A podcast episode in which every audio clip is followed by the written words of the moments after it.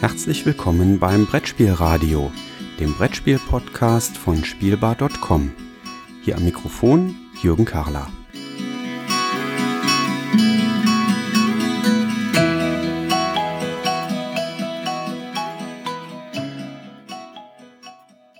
Ja, herzlich willkommen zurück im Brettspielradio. Ich habe hier die Gelegenheit, beim Spielewahnsinn in Herne mit dem Tobi zusammenzusitzen. Und der Tobi, der hat sich vor einigen Wochen zugegebenermaßen vor meinem Urlaub, also schon ganz lange her, bei mir gemeldet, er hätte eine Brettspielgeschichte zu erzählen.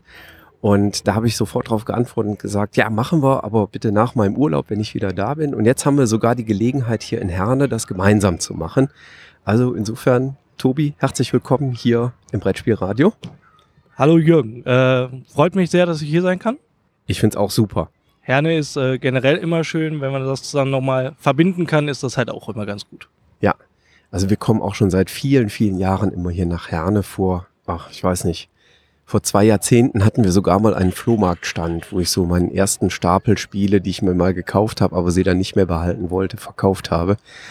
ähm, das sind so Sachen, die verbinden einen hier mit der Stadt äh, und mit dem Spielewahnsinn hier in Herne. Immer wieder erlebenswert.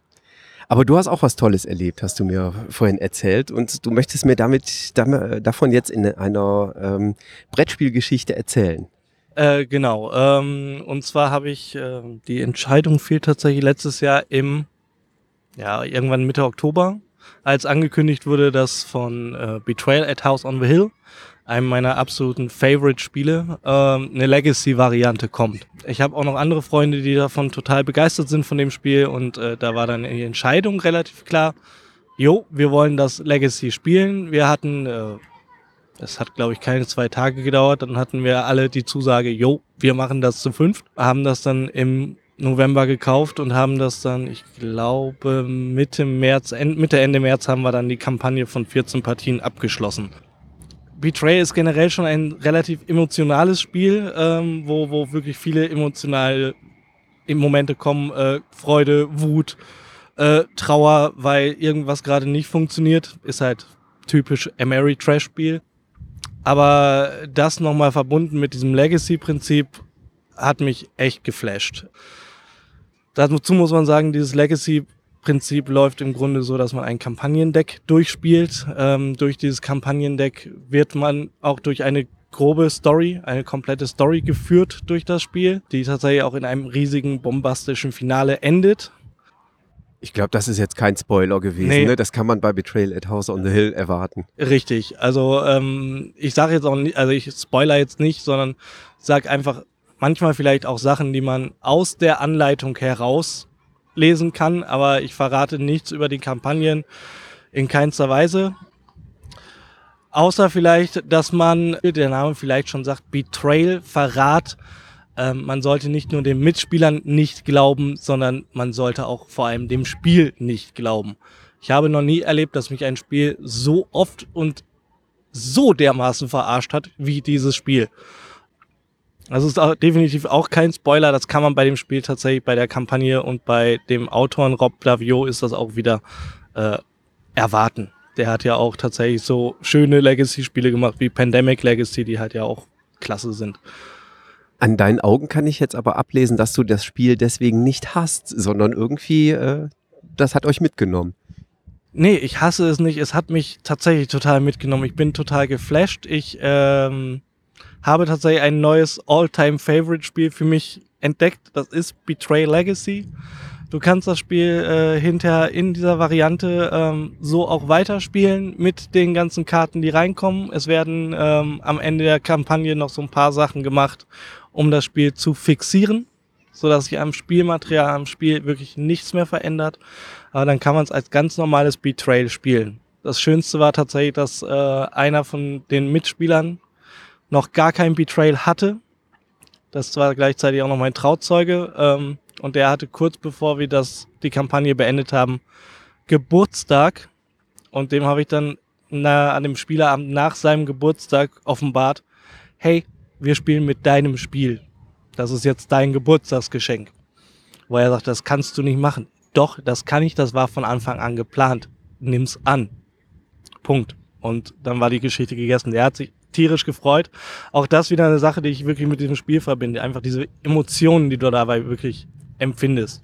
Dann haben sich tatsächlich auch noch ein paar schöne Insider eingebracht. Einer zum Beispiel, es gibt dieses nette Wörtchen, macht Sinn, ja, was man gerne mal im Deutschen sagt, was ja eigentlich nicht gibt, sondern aus dem Englischen einfach übernommen wurde mit Making Sense. Äh, Im Deutschen heißt es ja eigentlich, ergibt Sinn. Ich habe irgendwann in der dritten Partie oder so angefangen, die Leute zu korrigieren, wenn sie gesagt haben, macht Sinn. Ähm, und ja, das hat sich als, als Running Gag komplett durch die Kampagne durchgezogen. Immer wenn irgendwer gesagt hat, macht Sinn, kam, nein, ergibt Sinn. Oder einer hat noch einen zweiten Running Gag so ungefähr zur Hälfte der Kampagne entwickelt. Der hat dann einfach gesagt, macht Freude. Und jeder wusste, was gemeint war und es wird herzlich gelacht. Großartig. Äh, das sind so Geschichten, die sich dann aus Brettspielen ergeben, an die man sich, glaube ich, auch in, in 20 Jahren noch erinnert, wahrscheinlich, oder? Absolut. Absolut. Äh, zwei von den beiden Leuten aus der Runde gehören auch tatsächlich zu meinen besten Freunden und wir reden heute noch teilweise über diese Geschichte und wir haben alle fünf tatsächlich gesagt, ähm, wir haben den Tag fixiert, wo wir die letzte Partie gespielt haben. Wir haben gesagt, wir wollen jetzt versuchen, einmal im Jahr zusammenzukommen an diesem Tag oder um diesen Tag herum und Betrayal zu spielen, weil wir einfach so viel Spaß hatten. Wir haben auch tatsächlich auch gesagt, eventuell in einem Dreivierteljahr vielleicht nochmal so ein Betrayal Legacy als Kampagne zu spielen, weil man sieht, wenn man einmal durch die Kampagne durch ist, hat man nicht alles gesehen, was in diesem Spiel drin sein kann. Klar, manche Überraschungen funktionieren nicht mehr, ähm, aber es funktioniert, wird trotzdem noch funktionieren, da bin ich mir sicher. Und äh, das, ich finde es einfach großartig. Das Spiel hat mich auf allen Ebenen abgeholt. So, vom Gefühl her, wie viel des Spielmaterials habt ihr nicht gesehen? Wie viele verschlungene Wege? Entwickelt man da ein Gefühl für? Also, ich kann mir vorstellen, man geht in den Raum rein und kann dann links oder rechts gehen, dann weiß man, okay, es gibt noch einen zweiten Weg, aber es muss ja nicht bedeuten, dass man nur die Hälfte gesehen hat. Äh, hast du da ein Gefühl für nach eurer ersten Kampagne?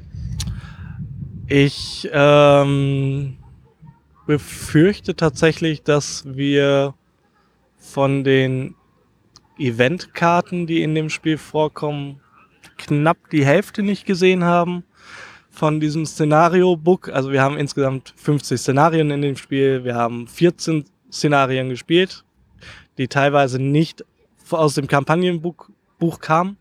Ähm, heißt, da haben wir ein Viertel, Drittel bis Viertel gespielt. Ähm, aber es gibt halt noch einiges anderes und es ist halt echt, echt spannend. Also.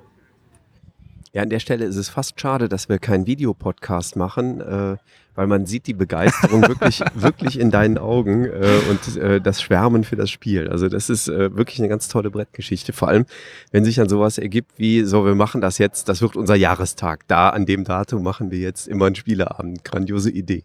Also dazu kommt halt tatsächlich, dass ich wirklich von, von Betrayal generell schon begeistert war. Ich habe vor zwölf Jahren mit dem Brettspielen angefangen. Ich habe dann irgendwann Betrayal äh, kennengelernt. Ich glaube, so zwei Monate nachdem ich damit angefangen habe.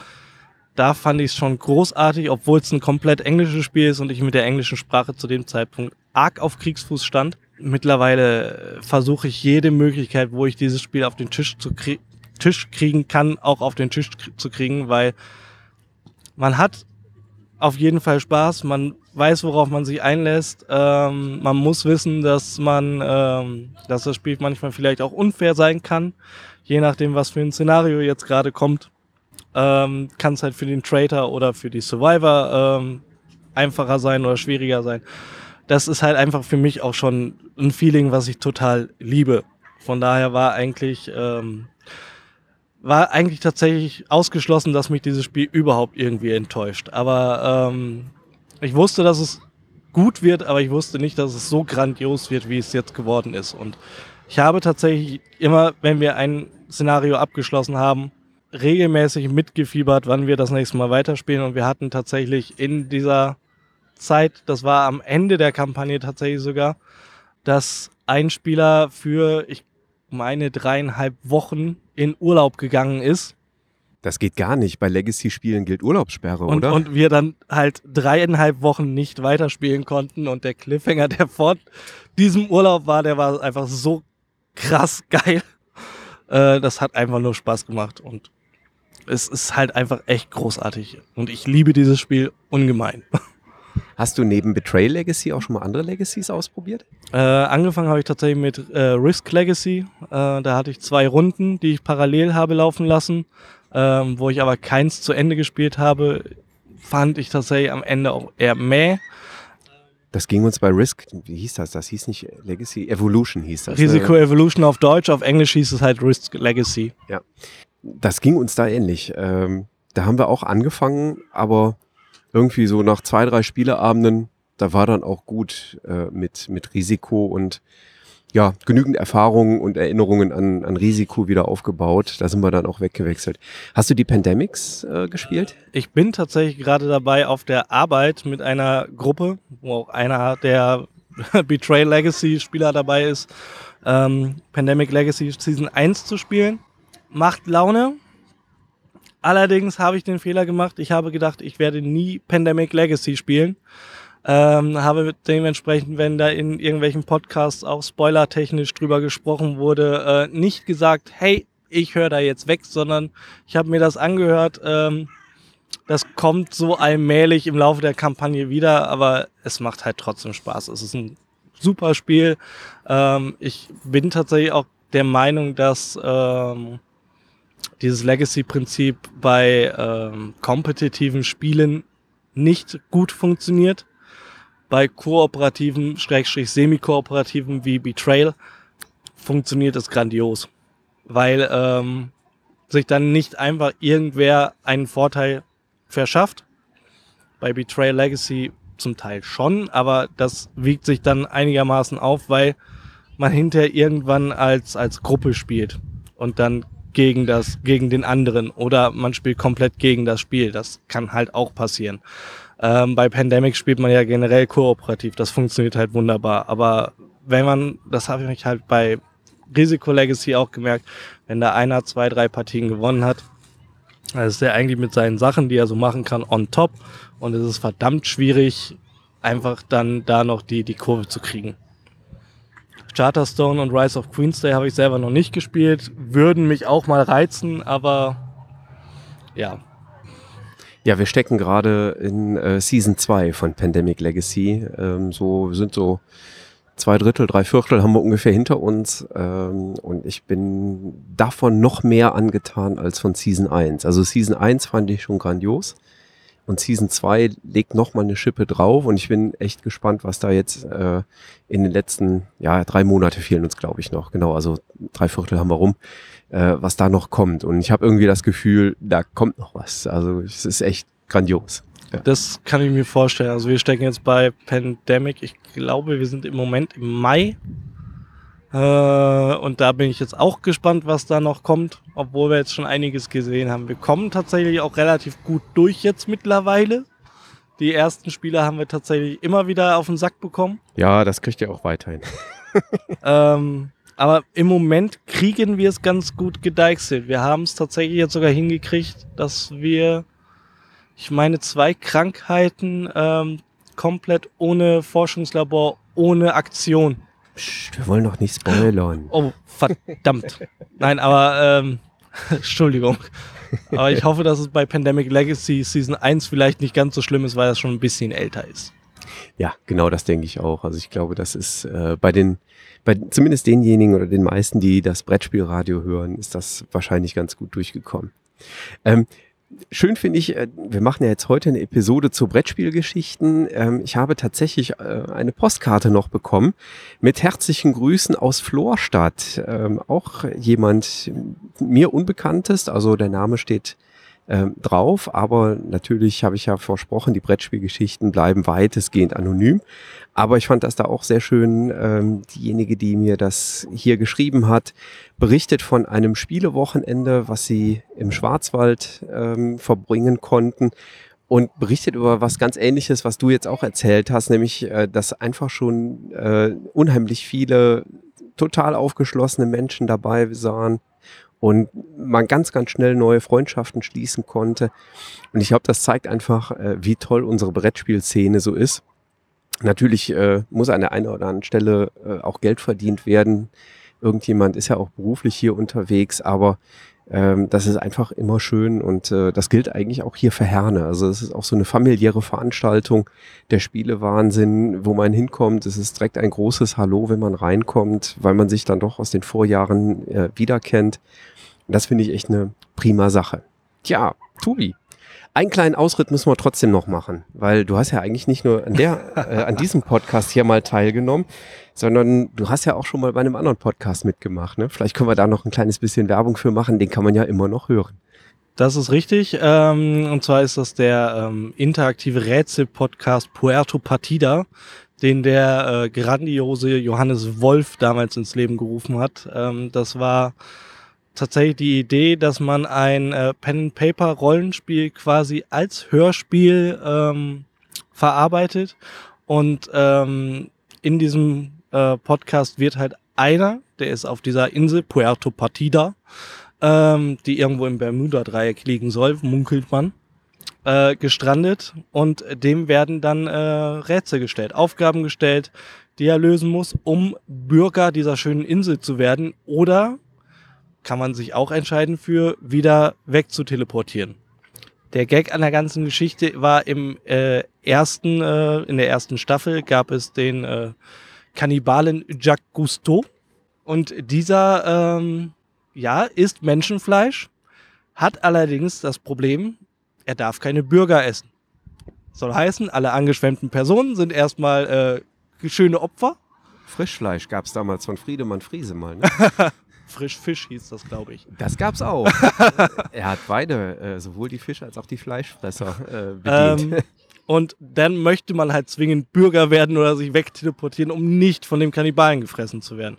Wenn man halt Bürger geworden ist, war das auch nochmal ganz nett, weil man dann tatsächlich auch noch Rätsel selber einsprechen konnte. Man ko hatte mehr Personen auf der Insel. Die Insel ist halt tatsächlich gewachsen. Äh, viele Personen wurden davon auch von Johannes gesprochen. Ich bin, glaube ich, irgendwann im Staffel 3 aufgetreten und habe dort tatsächlich diese Aufnahmeprüfung bestanden, bin also Bürger geworden. Ich war dann, hatte dann den äh, Namen Tobi Ron Brulillo auf der Insel, was nichts anderes heißt als Tobi Rumbrauer. Und äh, ich habe rumgebraut auf der Insel. Und das war tatsächlich einfach ein sehr schönes Projekt. Kann man immer noch hören, ist immer noch hörenswert, auch wenn man sich halt nicht mehr neu bewerben kann. Aber äh, es macht einfach Spaß, sich die Folgen nochmal anzuhören, die Rätsel nochmal nachzuverfolgen, die selber mitzurätseln. Ähm, das fand ich einfach als Hörer damals mit am geilsten. Diese Drucksituation, wenn man da wirklich als, als Angeschwemmter ist und dann selber mitspielt, ist, ist auch unglaublich geil. Es, es gibt einfach einen Kick und ich wundere mich tatsächlich immer wieder, wie schwierig es ist, bestimmte Aufgaben unter Druck zu lösen. Das ist nämlich gar nicht mal so einfach und kann man sich aber immer noch gut anhören. Das Projekt wurde leider eingestellt, weil es irgendwann zu viel wurde, weil es zu komplex wurde und weil man halt nicht mehr gut neu einsteigen kann.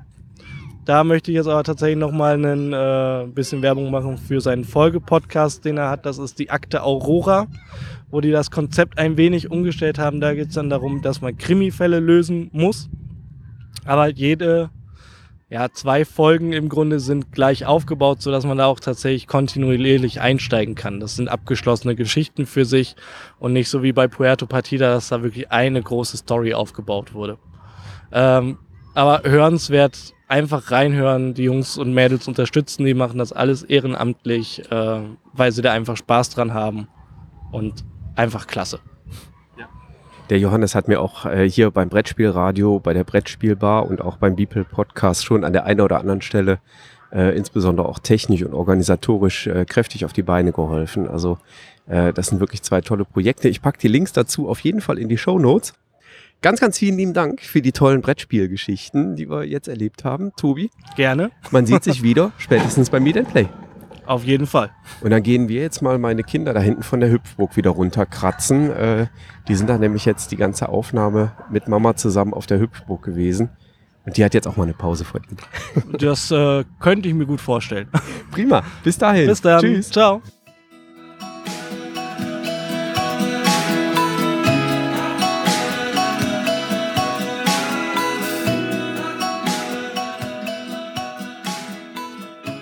Vielen Dank fürs Zuhören.